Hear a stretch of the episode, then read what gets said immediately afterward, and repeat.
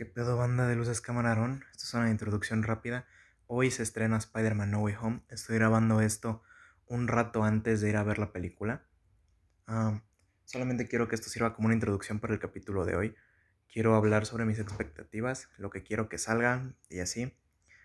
Ok, sencillamente yo les había dicho, a lo único, a mí lo único que me importa o me importaba es que le dieran un buen desarrollo al Spider-Man de Tom Holland, pero eso no me importa ahorita. Yo, sinceramente, con que aparezca Charlie Cox como Matt Murdock o Daredevil, yo, el hombre más feliz de la vida. O sea, en el episodio de hoy ya tuvimos, en, bueno, en el episodio de hoy de Hawkeye ya tuvimos a Vincent Donofrio como Kingpin. Y si sale Matt Murdock en Spider-Man No Way Home, va a ser el mejor día de mi vida. No, no les miento, va a ser literalmente el mejor día de mi vida yo les he dicho que a mí no me importa si, ni me interesa si salen los otros dos mensos, el Toby y el Andro. Yo antes era de los que decían, no van a salir, güey, no van a salir, pero pues hay que dejar de picarme los pinches ojos. Yo sé que es muy probable que salgan. No es como que me emocione ni me interese, sino que yo, porque yo les he dicho, yo considero que no se necesita de los otros dos Spider-Mans para darle un buen desarrollo al Spider-Man de Tom Holland, que es lo que yo quiero. Pero ni modo, si salen, pues qué chingón. Y si no salen, igual que chingón. O sea, es lo mismo que yo les he dicho varias veces. Si, si salen, está bien. Y si no salen, pues igual está bien. ¿Qué más espero? no sé, espero ver qué pedo con Venom y qué pedo con Morbius. Porque pues el tráiler de Morbius por ahí es medio engañosillo. Este, espero ver todo eso. espero que la película me guste. O sea, como yo voy con una expectativa completamente nula. O sea, no espero o sea, les dije que me gustaría que salga, pero así que en general yo no espero nada, porque aprendí a no esperar nada del Spider-Man del Marvel Cinematic Universe, eh, aprendí a no esperar nada, pues no estoy esperando nada, así que espero salir con un buen sabor de boca. De verdad, si me gusta mucho, evidentemente me la voy a repetir en el cine las veces que sean. Ayer estaba yo hablando con Emma de eso, la neta no me importa que me juzgue por ir a verla varias veces al cine si me gusta. Si me gusta chingón, si no me gusta pues ni pedo, igual la voy a comprar cuando salga. Um, esto fue nada más la introducción, me despido. Voy a ver si puedo, no sé, poner como que un interludio de música, así como de dos segundos, como el de Batman de... Este, para dividir esta introducción y la reseña más al rato. así que bueno, me despido por este momento. En un rato, o sea, ustedes van a, para ustedes van a ser unos segundos, pero para mí van a ser horas.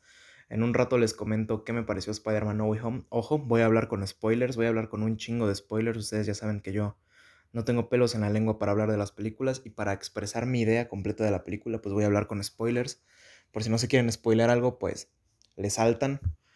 Este, muchas gracias. Este, y los huelo en un rato. Verga. Buenas noches, banda cinematográfica de Luces Cámara Aarón. ¿Cómo están? Yo. ¿Qué chingado les digo? Vengo llegando del cine de ver ya la película. Vengo llegando de ver Spider-Man No Way Home, evidentemente. Perdón, en la pausa estaba tomando agua. Y pues verga, güey. Le debo una disculpa a muchas personas que les dije que eran pendejos por creer en el Spider-Verse. Pero eso no quita que sean pendejos. Dejen de creer en teorías. A pesar de que se hagan reales, dejen de creer en teorías lo que les puedo decir. Primero que nada, vamos a hablar por puntos de esta película. Antes que nada, quiero decir que me encantó, sinceramente, me encantó. Le doy un 9.9 cerrado. Casi casi no le doy 10 por ciertos puntos que voy a comentar ahorita. Pero sí es, sí es un 9.9 la neta.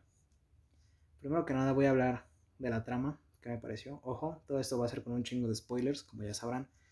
Yo soy una persona que acostumbra pues dar sus opiniones completas y no puedo darlas si no comparto detalles de la trama. La trama en general es muy interesante, pero estúpida a la vez.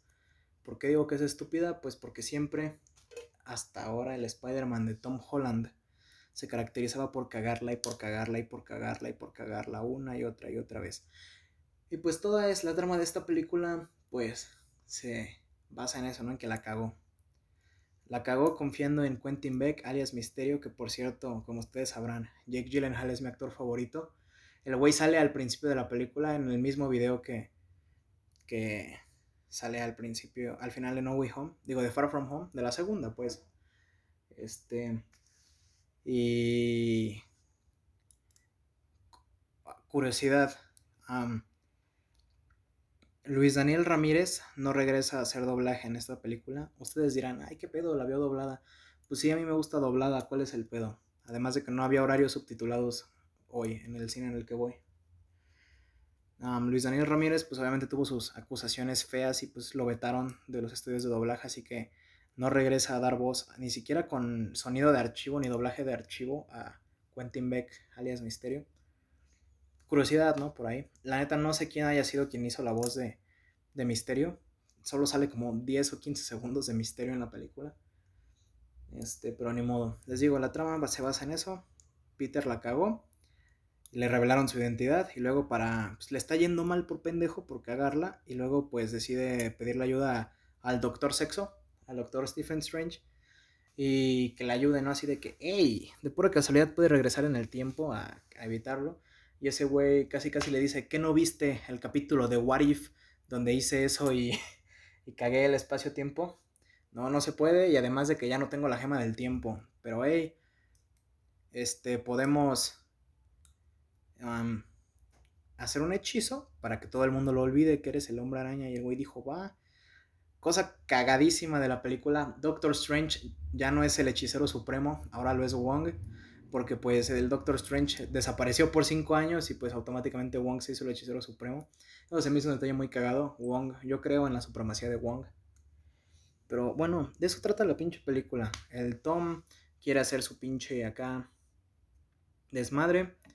Y pues la caga haciendo el hechizo, ¿no? Porque le pide muchos cambios de que no, que la, la MJ no olvide, ¿no? Que Ned no olvide, ¿no? Que la tía May no olvide. Y chinga su madre el hechizo y no funciona. Pero resulta que ahora el hechizo lo que hace es que está atrayendo ese universo a todas las personas que saben que Peter Parker es Spider-Man.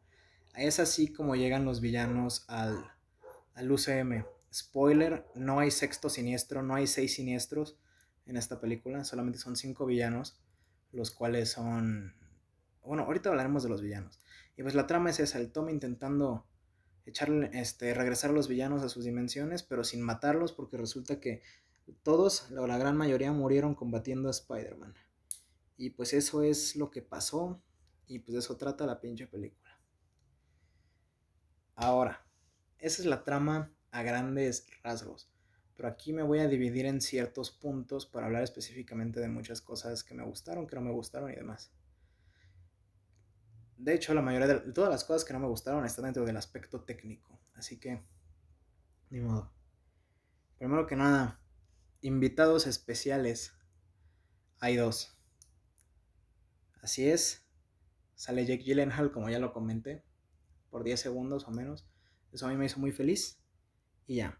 Y el otro gran invitado es lo que hizo que hoy fuera el mejor día de mi vida. Y es Ahí es que hasta me pongo nervioso de decirles. Bueno, Charlie Cox regresa como Daredevil en esta película en una escena de no más de 30 segundos. Ya no, no tiene el mismo doblaje que en su serie, evidentemente. Para los que les gusta doblada. cuando Peter lo están persiguiendo por el asesinato de Misterio, pues resulta que el güey este, busca un abogado y pues consiguen a Matt Murdock y el güey le dice que necesitan un muy buen abogado y no sé qué. Y alguien avienta un ladrillo por la ventana y ese güey lo cacha en el aire. Y le dice, ¿cómo hizo eso? Y dice, soy muy buen abogado. Es una escena cagada que yo amé con todo mi corazón. Y la verdad es, yo lloré en el cine, lloré de emoción. Así como en la mañana yo lloré cuando salió Kingpin en el capítulo de Hawkeye. Lloré con la aparición de Charlie Cox en Spider-Man No Way Home. Pero como yo les había dicho, era literalmente lo único que esperaba de la película su aparición y eso me hizo muy feliz. Y ahora hablaremos de los villanos. Vamos a hablar uno por uno. Conforme van saliendo, si no me equivoco. El primer villano que aparece es el Dr. Otto Octavius. Este es el Otto del universo de Tobey Maguire.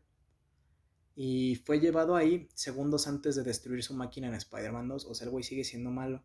Y los, los pinches tentáculos lo siguen controlando. Y La neta, es un buen villano, es un buen regreso. El trabajo de efectos visuales que hacen su rejuvenecimiento se ven muy bien. Sí hay momentos en los que los efectos fallan en esta escena y en muchas. Más bien con este personaje y con muchas otras cosas fallan mucho los efectos. Y eso que se supone que por ahí leí que trajeron de vuelta al equipo que hizo los efectos del sorprendente Hombre Araña 2, los cuales son una puta maravilla. O sea, en muchas escenas se ve muy bien, se ve muy bien el traje de Spider-Man en muchas partes, pero en muchas partes sí se ve como de que mmm, los efectos. Más que nada en algunos balanceos y tomas muy rápidas, por ejemplo. Este, como les digo, el Doctor Octopus es una chingonería. Me gustó mucho eh, su arco de personaje, incluso su redención. Porque pues Otto Octavius es una buena persona, quienes lo controlan son los esos pendejos, los tentáculos. Luego sale Electro y el hombre de arena, güey. Electro es exactamente el mismo del sorprendente hombre arañados y es llevado ahí al universo del MCU justamente antes de la sobrecarga del sorprendente hombre arañados. Y ahora es guapo. ya no tiene, ya no está pelón, incluso hace una observación de eso, que ya no está pelón, ya no está con los dientes separados y ya no es un pendejo pero le sigue teniendo ese odio a Spider-Man. O sea, es una continuidad tan chingona que respeta esos ciertos, ciertos detalles. Me gustó mucho el desarrollo de ese güey, más que nada porque empieza. Spoiler: Peter quiere ayudar a todos los villanos a componerse para regresar a sus universos y evitar su muerte. pero pues el problema aquí es que Django, Django Liberto, o sea, Jamie Foxx, pues empieza de verguero, la neta este, pues por culpa de ese güey no se componen cuando, cuando el, el, Tom Holland les está ayudando. sus efectos se me hacen muy chidos. En la batalla final me, me parece un, detalle muy chingón que, que pues ese güey controla mejor sus poderes mediante un reactor arc. Pero les digo que un detalle que se me hace muy chingón que es cuando ese güey conduce mucha energía. Se hace como una estrellita de electricidad en su cara, haciendo una referencia a su traje clásico de los cómics. Después sale el hombre de arena el cual se, su, su, aparición, la primera, se me hizo una chingonería, güey. Este. Ya me di cuenta de que no los estoy diciendo en orden. No me importa porque me acuerdo que ser otro pendejo primero. Otros dos pendejos primero. el hombre de arena, su primera aparición es defendiendo a, a Peter, a Spider-Man de. de. del Electro. Y le dice de que Peter, estoy aquí, este. Este, ¿quién es este sujeto? ¿Qué hace? Si se traje algo así. Le dice que es de otra tierra y así les explican eso. Y pues como que le empieza a agarrar coraje al Spider-Man porque piensa que mató a Electro cuando lo captura. Luego, pues un detalle que no me gustó de El Hombre de Arena es que durante la gran mayoría de la película, si no es que en prácticamente toda, aparece como un personaje hecho por CGI. O sea, es como Thomas Hayden Church de Arena. Yo tengo entendido que Thomas Hayden Church sí hizo la voz en inglés. Tengo que volver a verla subtitulada para confirmar este detalle pero por conflictos de agenda no pudo grabar imágenes en físico, porque, o sea, spoiler, al final de la película le componen su, su, su, mutación y vuelve a ser Flint Marco, sin poderes. Y las escenas donde sale Flint Marco, cuando empieza a perder sus poderes, esa es una escena de Spider-Man 3. Utilizaron lo, hicieron lo mismo que hizo Zack Snyder en Zack Snyder's Justice League, en las escenas donde Superman se hace malo, que utilizó escenas de Batman v Superman y el hombre de acero para terminar su película. Pues bueno, esa escena cuando se está haciendo humano, otra vez, es una escena de Spider-Man 3, es la escena cuando el hombre araña negro lo, lo, lo diluye en el agua y le dice hasta nunca. Es esa misma escena. Y también cuando está terminando, este, cuando se empieza, empieza a regresar a su universo, es la escena donde, creo, creo que es la escena en la que el Sandman voltea en el callejón de Spider-Man 3 a ver al Venom, creo. Y pues así que eso es lo poco que no me gustó, que hayan utilizado material de archivo, pero en sí el personaje está muy bien. Tiene mucho ese sonido que hace cuando es una máquina, una monstruosidad gigante de que suena igual que los de Spider-Man 3 y eso me trajo un chingo de nostalgia. Este, y ya, creo que no tengo nada más que decir del hombre de arena. Después está la. Está. ¿Quién me falta? Ya hablé del doctor. Ah, puta madre, hay una puta moto pasando aquí afuera. Me voy a suicidar, no es broma. Bueno, ya hablé del Doctor Octopus, ya hablé de Electro y ya hablé de Sandman. Vamos a hablar de El Lagarto.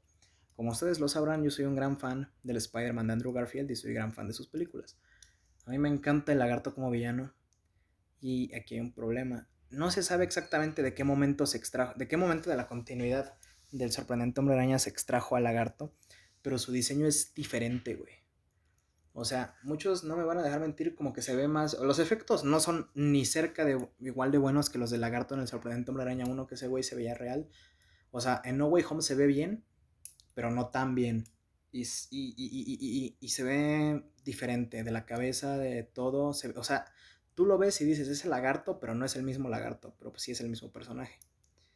Igual con ese güey pasa lo mismo. Tiene algunas escenas donde sí se luce acá el güey moviéndose y la mamada. Y yo dije, ay, güey, qué bonito se siente volver a ver este güey en el cine. mis recuerdos del 6 de julio de 2012 regresaron cuando fui a ver The Amazing Spider-Man al cine. Y, y lo vi. Y pues chingón. O sea, yo sé que en mi tono de voz no se expresa la emoción, pero la verdad yo estoy muy emocionado de platicarles qué me pareció la película detalle por detalle. Estoy haciendo caso a algo que me dijo Alexis de guionizar todo el episodio. No lo estoy guionizando, pero al menos ya tengo anotado qué es de lo que voy a hablar. O un poquito, tal vez. Eh, igual el lagarto y Sandman son como que los villanos que menos resaltan. Pero vamos al último villano, que es el que más resalta, y es el Duende Verde. El Duende Verde, como siempre, ¿no? Demostrando que es el mejor villano del Hombre Araña. El güey mató a la tía May, porque sí, spoiler, la tía May de Marisa Tomei muere en Spider-Man No Way Home.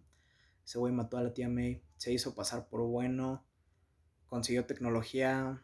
O sea, ese güey es un pinche manipulador, cabrón, culero. Y... Ay. Perdón, es que estoy jugando con unos imanes. Y porque estoy muy nervioso de platicarles. el Duende Verde se rifa, es prácticamente el villano principal de la cinta. Y solamente aparece con su máscara el güey una vez, que es en la escena del puente. Después él, regresa a Norman Osborn, no el Duende Verde, el Norman Osborn, y tiene una plática como las de la primera de Spider-Man y el güey rompe la máscara con un pinche ladrillo. Que por cierto, esa máscara es más que obvio que eran efectos especiales y era un modelo generado por computadora, pero no hay pedo. Ese güey sale ahí, vuelve a salir cuando Spider-Man se lleva a los villanos a su casa y regresa en la batalla final y es el villano que más le da batalla a Spider-Man. Ojo aquí, las peleas con el Duende Verde son las mejores peleas de toda la película. ¿Por qué? Porque se agarran a vergazo limpio, o sea, putazo limpio. Y Spider-Man no contiene sus golpes con ese güey porque pues, poner en peligro a su tía y luego matarla. O sea, el hombre araña la acomoda una verguiza al Duende Verde y eso me gustó mucho. Y además me gustó mucho cómo ese güey lo provoca, me gustó mucho toda la filosofía que maneja ese güey en esta película. O sea, este güey maneja una filosofía completamente diferente. Y quienes vieron la película no me dejarán mentir con que incluso se llega a entender un poco, ¿no? De que ese güey es quien le mete desconfianza a los villanos, a los demás, porque todos cuando está Spider-Man los está intentando ayudar, pues le hacen caso. Y entonces es cuando este pendejo, el pinche Duende Verde, les empieza a decir mamadas y se hacen malos otra vez. Menos eh, el Doctor Octopus, porque ese güey ya, ya, ya tenía el chip inhibidor nuevo y ya podía controlar a los tentáculos.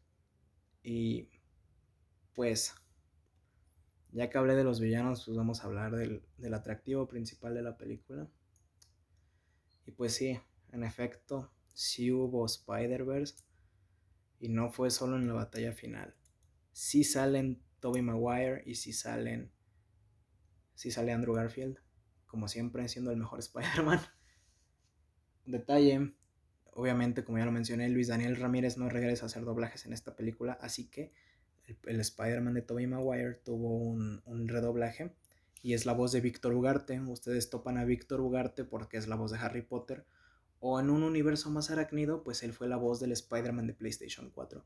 Le queda bien la voz, pero de vez en cuando como que sí saca de onda, ¿no? O sea, uno está acostumbrado a ver al Toby con la voz de Luis Daniel Ramírez, pero no importa. Andrew sale primero que Toby, porque Ned los logra traer con el anillo de Doctor Strange, porque pues como Spider-Man y Doctor Strange se pelean, porque Spider-Man quiere ayudar a los villanos, pues se pelean y le, le roba el anillo de Doctor Strange y Ned lo usa para buscar a Peter Parker y aparece el Peter Parker de Andrew Garfield. Que por cierto, en su primera aparición en la película, el güey está hecho con efectos cuando sale del portal. Porque uno, uno que es conocedor de Spider-Man se da cuenta de las proporciones y pues esa persona no es, no es una persona, es alguien generado por computadora. Y luego el güey se quita la máscara y demuestra que es el hombre araña. Y luego llega Toby y empiezan a platicar y pelean entre ellos primero tantito. Y pues, güey, luego van con Tom Holland, ya con la tía May muerta.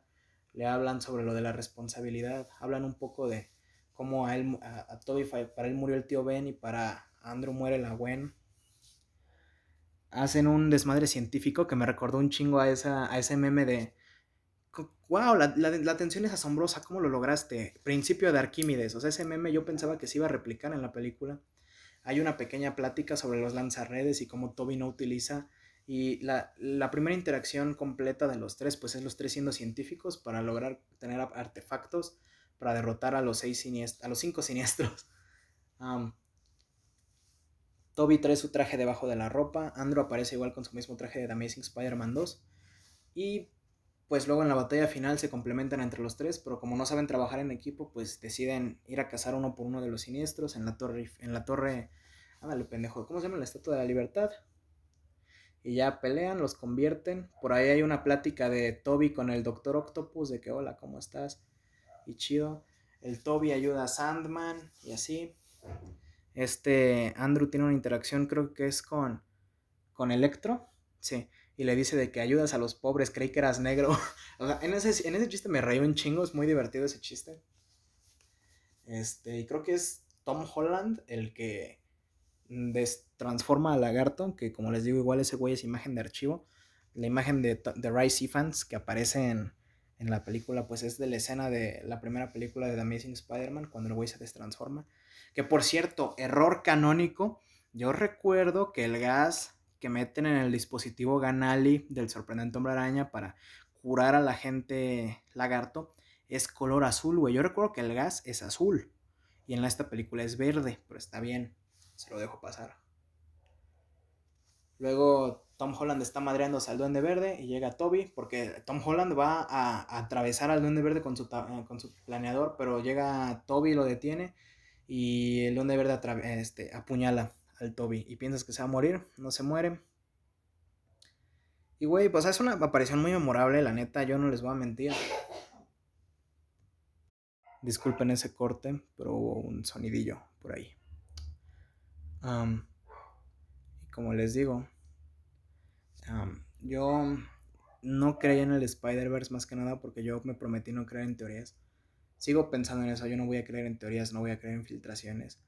Pero qué pedo con que toda la puta película se les filtró hace meses. Todas las filtraciones que han visto. El video de Andrew. Las fotos de Toby. De las fotos de todo. Hasta unas pinches fotos de los villanos que salieron hace casi un año. Todo es real y todo está en la película. Este. Y se, acordarán del video de Andrew Garfield que está hasta en 8K. Enfrente de la pantalla verde. Que muchos le leían los labios y decían como de. There's no way back. O algo así pues están equivocados. Déjenme decirles que en esa escena menciona algo del bloqueo de telaraña.